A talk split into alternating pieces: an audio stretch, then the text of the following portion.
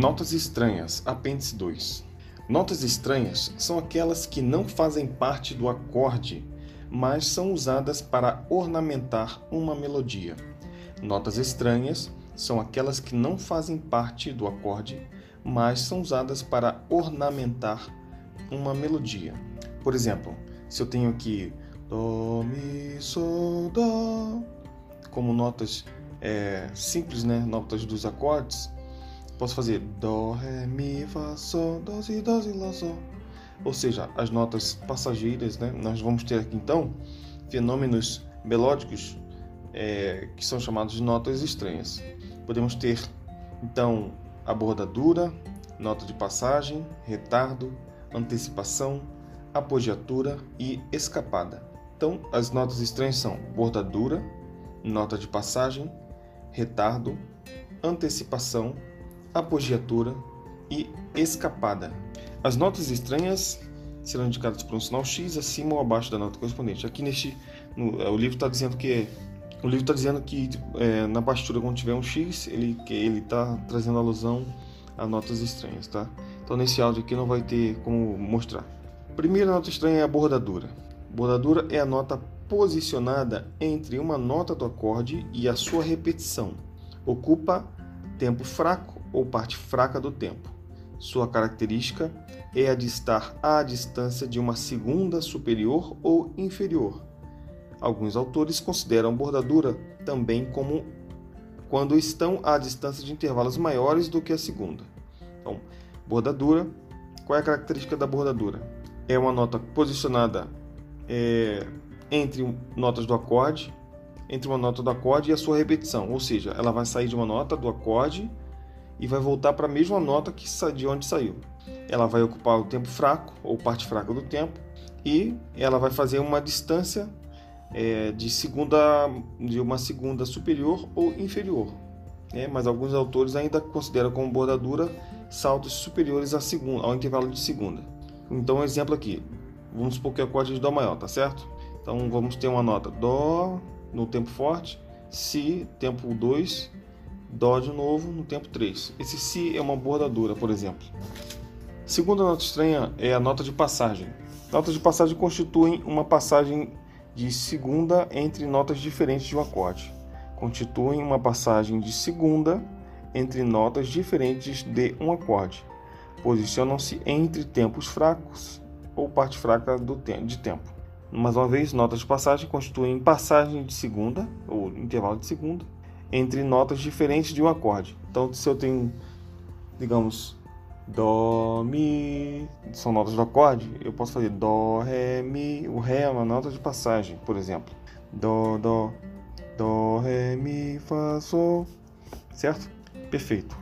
Terceira nota estranha é o retardo. Constitui-se de três partes o retardo.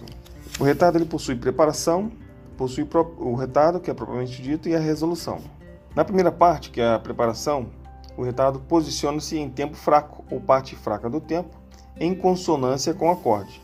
Então vamos lá, é como se no, no, no último tempo, vamos dar um exemplo aqui, no último tempo de um compasso, nós temos uma nota do acorde, então ele vai se posicionar ali, é, o último tempo a nota, ela vai se estender até a, a nota seguinte, é, que é o primeiro tempo do compasso seguinte, que é propriamente então um retardo, né? Então, o retardo é o tempo forte, ele cai sempre em tempo forte, ou parte forte do tempo, criando de preferência uma dissonância com o acorde. Ou seja, significa que, como ele trouxe a nota do acorde anterior, então ele vai ficar no tempo forte com um efeito de dissonância, porque ele não faz parte, não faz parte do acorde seguinte, que está no tempo forte. Ele vai resolver depois, logo em seguida, que é a terceira parte então do retardo, que é a resolução. Então, Sol, Lá, Si, Dó, Si. É, enfim, é, a resolução é regularmente feita por intervalo de segunda descendente e mais raramente por segunda ascendente. Então, retardo, repetindo, ele tem uma preparação é, que geralmente parte do último acorde de um compasso e ele prolonga essa nota para o primeiro tempo do compasso seguinte e esta, essa nota não faz parte do acorde seguinte do, desse segundo compasso. Então, por esse motivo, ele fica dissonante. Então, como foi uma nota do compasso anterior, ele prolonga, ele, ele, ele houve então um retardo, né? E esse retardo ele vai ser resolvido no segundo tempo, ou no tempo fraco, que é subsequente ao primeiro tempo forte da, que está no compasso seguinte. O quarto tipo de nota estranha é a antecipação. A antecipação é uma, uma ou mais nota, notas tocadas simultaneamente e estranhas a um acorde. Antecipação é uma ou mais notas tocadas simultaneamente e estranha a um acorde, porém comuns ao acorde seguinte, geralmente de pequena duração e posição métrica fraca, muito usada em finais. Então, antecipação é o contrário do retardo, né? Eu pego o acorde que é o final, vamos dizer assim, muito usado no final, que é vai vir, digamos assim, no último compasso, e eu coloco esse acorde no compasso anterior no último tempo. Então essa é uma antecipação. É quando uma ou mais notas tocadas simultaneamente são estranhas a um acorde, né, do compasso anterior, porém comuns ao acorde seguinte, geralmente em pequena duração e posição métrica fraca, muito usada em finais. Quinto tipo de nota estranha é a apogiatura, que pode ser é, entendida como um retardo sem preparação. A apogiatura ela pode ser entendida como um retardo, porém sem preparação. Ela é atacada sobre tempo forte ou parte forte do tempo. Então a diferença entre retardo e apogiatura, uma das características é que o retardo ele é atacado no tempo fraco e a apogiatura é atacada no tempo forte. Lembrando que esse ataque no tempo forte, ele também é, é, essa nota do, da apogiatura ela também está fora do acorde. Ela só vai resolver no tempo seguinte.